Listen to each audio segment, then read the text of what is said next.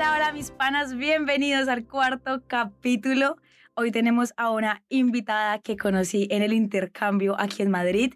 Su nombre es Scarlett Saez y nos viene a compartir un poquito de su historia. Ella es chilena, también vino este semestre de intercambio y um, me pareció muy curioso cuando me contó que antes de empezar a estudiar publicidad es... Sí. Em, estudió enfermería y ejerció como enfermera un tiempo y luego dijo, no, yo acá no me siento completamente llena y feliz, quiero expresar mi arte y decidió arrancar una carrera nueva y bueno, no, que ella misma nos cuente su historia porque terminó haciendo esta decisión tan difícil porque uno se muere de miedo. Eh, cuando se trata de cambiar el rumbo de lo que ya elegiste. Bienvenida, Scarlett. El micrófono es todo ah. tuyo. Eso, perfecto. Gracias, gracias, Lau. Gracias por esta oportunidad. Gracias por invitarme a tu podcast. Eh, nada, que estoy súper agradecida porque me has invitado a este momento para poder compartir mi historia. Espero que sea de ayuda para cualquier persona que a lo mejor esté en esa instancia de como eh, creo que esta carrera no me gusta, eh, quizás me debería cambiar, qué hago, qué no hago, tengo miedo y un sinfín de cosas. Así que nada, que mm, bueno, yo ya estoy en cuarto de la carrera en publicidad. Cuarto, eh, cuarto año. Cuarto año, sí. O sea, octavo semestre. Sí. Y uh, es loco porque básicamente si no hubiese tomado la decisión de cambiarme de carrera, tampoco te hubiese conocido, tampoco hubiese estado aquí haciendo este podcast. Eh, y es, no sé, ese sentido como que venía pensando en el camino de cómo, qué loco, porque tú, eh, decisiones grandes también te hacen hacer otro tipo, conocer otro tipo de personas y llegar a otro tipo de cosas. Entonces, eh, nada que a veces uno tiene tanto miedo eh, a tomar una decisión de grande en el sentido de que, a ver, eh, por miedo a quién va a decirle a otras personas, tu familia. En mi caso, yo soy hija única. Oh, entonces, eh, haber tomado una decisión así de fuerte fue fuerte porque también tienes el, el cargo, de, el peso de, tienes que ser, es la única opción de hija, o sea, no, como que no puedes joder. Defraudar, exacto. Y, entonces, era difícil. ¿Qué te llevó? Eh, ¿Por qué elegiste inicialmente enfermería? Ya, eh, cuando yo estaba en la secundaria, yo ya tenía más o menos como ganas de conocer algo creativo. O sea, no sabía que era publicidad, sinceramente. Jamás pensé que no me era publicidad pero sí sabía que era algo creativo, o sea, me gustaba todo, me gustaba diseño, me gustaba diseño de ambiente, me gustaba, no sé, audiovisual, mm, me gustaba todo relacionado con el arte y creatividad. Pero también en ese tiempo eh, yo estaba en un biólogo. En Chile tú puedes elegir si, bueno, en un científico humanista, si quieres un biólogo o humanista o artístico, tú puedes elegir. Yo elegí biólogo porque era el que tenía todo, o sea, tenía todas las asignaturas. Entonces, si tú no estabas claro qué estudiar, tú te ibas a un biólogo. Y me empezó a gustar la biología, la química, literal mi cabeza dividía en dos. Y bueno, eh, es fuerte e increíble cómo el peso de la sociedad también, porque esto va, va mucho relevado con la sociedad también, eh, cómo ciertas carreras tienen peso en la sociedad. Por ejemplo, eh, y eso cala en tu corazón, en tu mente de cómo eh, rayos. O sea, obviamente una carrera de enfermería o de salud siempre va a ser, bueno, no siempre, pero siempre está categorizada como que está mejor pagada que una de arte o más, más valorizada. Entonces, típico que yo lo comentaba con mi familia y era como, no, ¿cómo vas a estudiar algo relacionado con arte en vez de salud? Si lo tuyo, o sea, eres buena y todo el tema, pero lejos arte, lejos. O sea, pero lejos, lejos salud y adiós arte. Entonces, em, nada, que como que yo, típico, o sea, a ver, tenía, yo salí de, la, de secundaria con 17 años, entonces yo tenía 16, 15 años y obviamente tú te dejas orientar, que lo cual está bien, por tus cercanos, por tus amigos. Yo lo he comentado un montón. En Chile tú tienes que dar una prueba de, para poder ingresar a la universidad, que es con puntaje y todo. Yo la primera vez que lo di no me daba el puntaje exacto para enfermería. Pero, perdón, esa prueba es estatal, como decir el ICFES en Colombia, o sea, es una prueba que es estandarizada para los sales del colegio, todos la presentan. Todos la presentan, sí. Ya, yo necesitaba un puntaje exacto y obviamente a mí no me dio porque yo, bueno, no me preparé mucho. La cosa es que mis padres, o sea, mis padres han sido muy buenos padres, yo lo honro un montón en ese sentido porque me dijeron, no te preocupes, tómate un año, eh, estudia un preuniversitario que es donde te preparan para esa prueba. Y tómate el año tranquila hasta que tú puedas quedar en enfermería. Wow. Yo ya, bueno, y te juro que a mí para, eh, yo creo que no me dio el puntaje porque yo estaba súper insegura. El día cuando di la prueba yo decía, ¿qué voy a estudiar? Si me da, yo no voy a estudiar enfermería porque también quiero lo otro. Estaba como súper confusa, que de hecho ni siquiera respondí todo. Ok. La cosa es que me tomé ese año, estudié, eh, me preparé todo el tema y bueno, di la prueba que se llama PSU, ahora tiene otro nombre, en ese tiempo se llamaba PSU, y me dio el puntaje. Y yo dije, rayos, sí me alcanza ahora. Eh".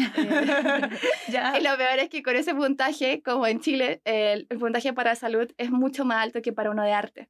Entonces, literal, podía decidir si me iba a algo de salud o algo de arte. Entonces decía, mi mente, lo primero que dije, voy a ver si con este puntaje me sirve para la universidad más, una de las más importantes en Chile, que es la Universidad Católica, me da para diseño o algo así. Y me daba, o sea, yo decía, ay, yo que no daría por entrar.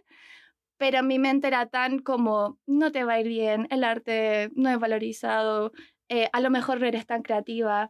Y cosas que uno siempre piensa en negativo. O sea, generalmente si tú le preguntas algo a una persona positiva de otra persona, sí. no, no dice más de cinco, pero si preguntas negativo, uff, vuelan. Entonces yo dentro de mí también pensaba eso. Y yo dije, no, no, no, no va. La cosa es que dije, ya bueno, como no estaba segura, estudié un técnico, que en vez de estudiar cinco años, estudié tres. Ok. Y bueno, entré... Eh, perdón, y luego puedes eh, convalidar. decidir convalidar para terminar los cinco. Ya, Sí. Ok. Entonces yo estudié, eh, hice tres y yo jugaba, yo dije, sí, fue la mejor decisión. Mis papás, mis papás súper felices, felices, de como, ay, hija, te va súper bien. Eh, era la enfermera de la familia, funcionaba todo el mundo, se había estado enfermo, toma esto, toma esto. Las que hacían las inyecciones cuando se Literal, inyecciones gratis para todo el mundo. Eh, no, y, y bueno, y cuando hice mi práctica, eh, yo dije, rayos, creo que esto no me gusta. O sea, me gusta, me gusta. Sí. Sinceramente, nunca tuve ningún problema con ningún paciente ni nada. ¿Te gustaba mientras estabas ayudando a la gente y haciendo Me la gustaba, práctica? la, verdad que me gustaba muchísimo, muchísimo, muchísimo, muchísimo. Eh, los turnos de noche eran Ujú. mis favoritos. ¡Wow! De verdad. Eh, eh, mi práctica fue en mat- eh, maternidad neonatología, o sea, con bebés y mamis. Ok. Eh, yo literal lo amaba. O sea, Feliz. yo no te voy a mentir que hasta el día de hoy todavía me gusta, pero no me apasiona, que esa es la diferencia. Y yo, por ejemplo, a mí me evaluaban, como era mi práctica, me tenían que evaluar. Me evaluaban en los turnos de noche, o sea, de 3 a 4 de la mañana, o sea, cuando estás menos cuerda, es la idea. claro. Y yo estaba como, Dios, o sea, debería estar estudiando y yo no estaba, como decimos en Chile, ni ahí, o sea, como que no me importaba nada. Tenía servilleta, una hoja, lo que fuera, y yo me ponía a escribir, a dibujar, ok. eh, veía videos en YouTube, tutoriales, un sinfín de cosas. Como que y- siempre terminabas yendo hacia, Hacia ese lado. ese lado Sí. artístico. Y bueno, eh, mi enfermera docente un día habló conmigo y me dijo como, eh, Scarlett, eh, necesito hablar como de amigas, o sea, no como docente. Y yo, sí, dime. Y me dijo, em, mira, yo eres buena en esto, yo no te voy a evaluar mal ni nada, pero tu mente está siempre en otro lado, o sea, como, como que... eh, por ejemplo, yo, yo ahora te iba a evaluar, vengo acá, te veo llena de servilletas, todas dibujadas, como que yo, estaba, yo estaba en otro mundo. Entonces me dijo, dale una vuelta a tu cabeza, a tus decisiones y nada, repiénsatelo de verdad si esto es tuyo o no es tuyo.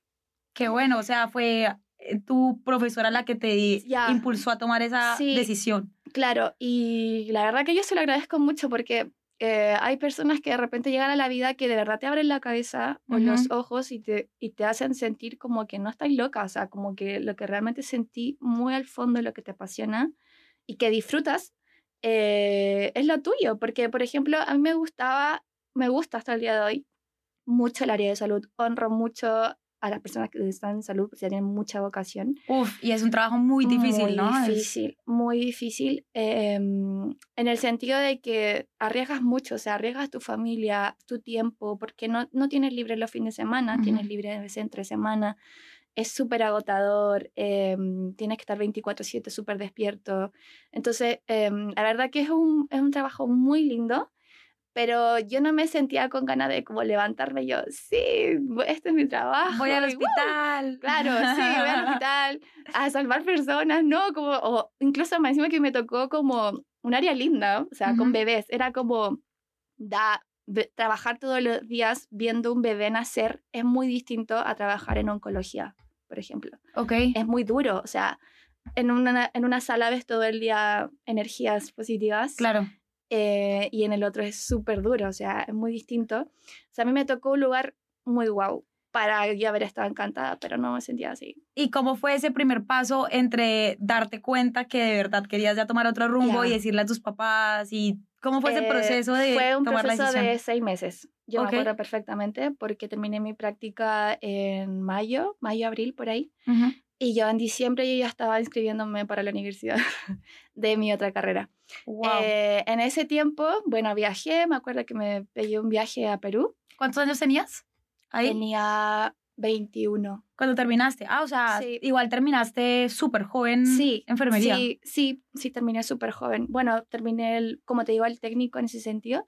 Y yo dije, rayos, ahora tengo que ir a hablar con mis padres a decirles que, que quiero cambiarme de carrera y tenía un miedo horrible.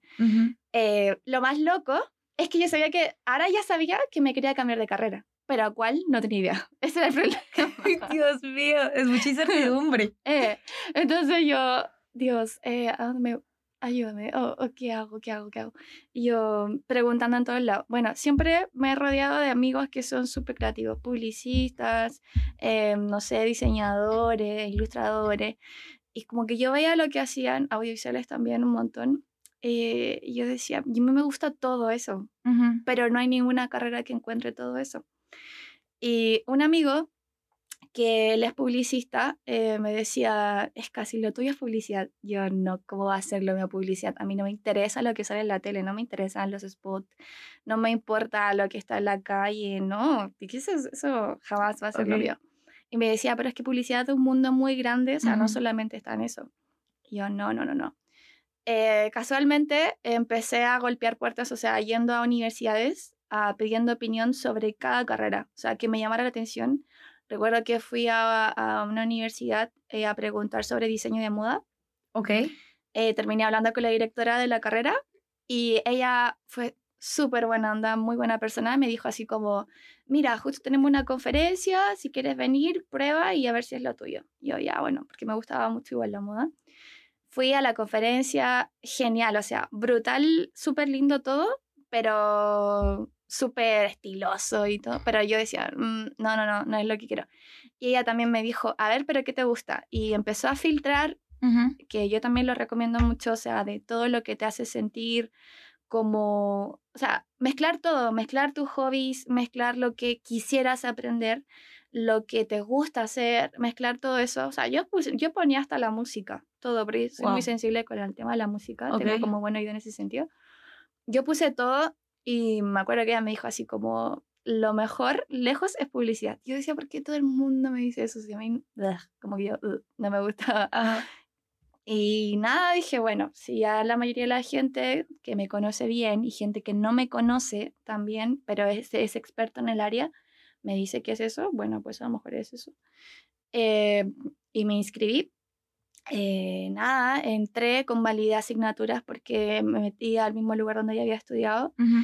Y literal, yo no sabía nada de Illustrator, ni Photoshop, ni Premiere, nada, nada, nada. Entonces era, era empezar de cero. O sea, yo quería, a ver, eh, encuentro a veces impresionante que cuando tú tienes ganas de aprender algo, o sea, solo lo aprender de cualquier manera.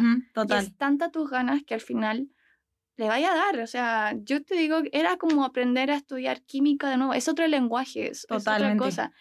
Entonces, Pero ya sabías dibujar y eso era lo que... Eso es lo más loco, que soy directora de arte y no dibujo. ¿Cómo así? Entonces lo que hacías en las servilletas, ¿qué hacías en las servilletas? Ya, eh, lo que me gusta es abstraer. Em, no, Ok. o sea, si tú me dices, literal, si me pones un círculo, para mí significan muchas cosas. O sea, no, no, por ejemplo, si quieres un pájaro, yo no te voy a dibujar un pájaro. Lo más probable es que sea un dibujo con palitos y Ok. un círculo, pero me gusta abstraer un montón. Pero Y, ¿qué es, qué es abstraer? por ejemplo, em, no sé, em, a ver cómo te lo puedo explicar. Es como, es muy subjetivo en ese sentido. A mí me gusta trabajar mucho con la subjetividad.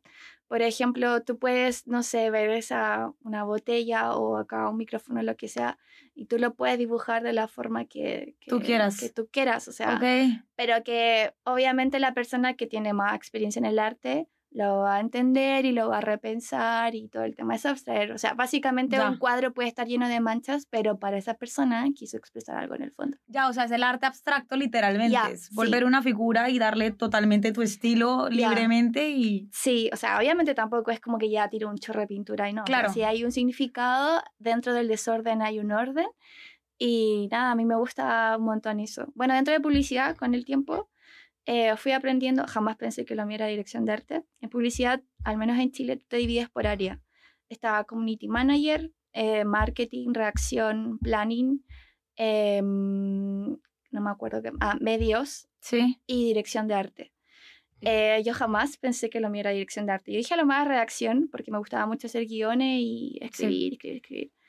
Eh, dirección de arte jamás pensaba porque como no dibujaba, pero la verdad que puedo decir que eh, no hay límites. O sea, a veces- descubriéndote. Sí, eh, es que es verdad, tú te vas, descubri- tú te vas descubriendo de, de las capacidades que tienes, porque yo jamás pensé que mi, mi capacidad era estética, o sea, era como o relacionada con el arte. Yo no sabía nada de, la- de arte, tuve que aprender a, a leer mucho, tuve que leerme muchos libros de arte.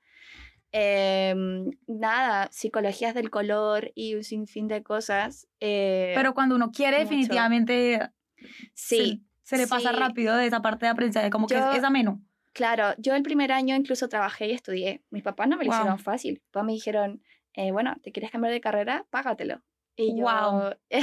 sí, lo voy a, me lo voy a pagar. Y el, el primer año trabajaba y iba a estudiar. O sea, no sé cómo lo hacía. Yo me acuerdo que entraba como a las 8 de la mañana a trabajar en el trabajo. El trabajo me quedaba dos horas de mi casa.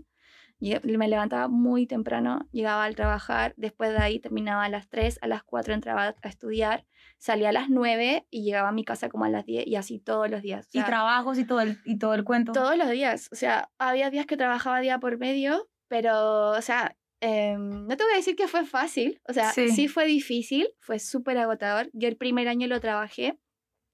El segundo, tercer y cuarto año no, porque, bueno, gané una beca y me Qué bien. pagaron toda la universidad. ya estando ahí por año. mérito, ¿te dieron la beca? ¿Por mérito Eh, académico? Sí, postulé a una beca Sí. eh, que en Chile se llama gratuidad y me pagaron la carrera de los tres años Qué que me quedaban. O sea, es que yo te digo que cuando, de verdad que cuando uno siente algo en su corazón de hacer las cosas, o sea, a veces hay que escucharte, de verdad que sí, porque, em, bueno, yo sí soy creyente y todo el tema, yo siempre he dicho que cuando, em, a ver, las cosas se te dan así como a mano abierta, cuando se te abren puertas, o sea, aprovechalas, las cosas no pasan porque sí. Y cuando se cierran, también saber escuchar de que se cierran, o sea, que ahí no es. Qué bien. Y, y yo literal, que yo, no, yo hasta el día de hoy no entiendo ni cómo estoy aquí, no entiendo ni cómo estudié gratis, porque al final fue el primer año que, Lo pagaste. que pagué, lo pasé duro, pero, Ujú. pero también te hace saber si lo quieres, o sea, porque yo podría haber dicho, no, estoy agotada, ya no quiero más, pero lo quería tanto que le daba, le daba, le daba, le daba, y yo amo dormir, entonces era un sacrificio.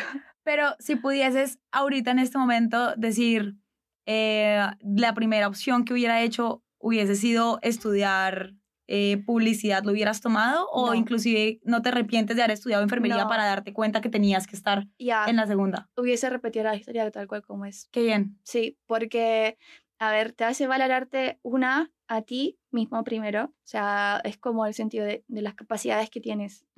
Yo, em, a ver, puedo decir que mi cabeza se dividía en dos. Gracias a Dios, o sea, sé dos cosas. O sea, puedo mi cabeza dividirla en áreas de salud y en Sí. área de creatividad. Jamás pensé eso. Jamás, jamás, jamás.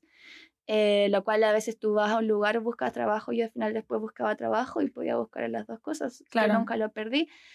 Pero te sorprendes de ti misma, o sea, a los niveles de cosas que tú puedes llegar, eh, descubres cosas que hay en ti dentro que, que no pensabas que existían. Claro, y no sabes si finalmente la publicidad sí era lo tuyo hasta que te equivocaste y dijiste, eh, por acá definitivamente no es. Yo tampoco pensé que lo mío era publicidad, o sea, no, yo lo, yo lo haría el camino difícil y sucio y llorado y sacrificado tal cual como fue, porque tú le tomas el valor, o sea, vale la pena hacerlo de esa forma. Qué bien. Oye, tengo una, una amiga puntualmente que eh. estudia arquitectura y ya se está graduando y, y es frustrada y dice, ¿por qué estudié esto? Y así es la historia de miles de personas, o sea, que, eh. que estudian lo, lo que finalmente no es, mm. y por miedo y porque los padres y la sociedad les dicen, no, mira que esta carrera eh, tiene más salida económica o te van a respetar más, finalmente por miedo lo terminan haciendo y luego se dan cuenta que definitivamente no eres lo que querían.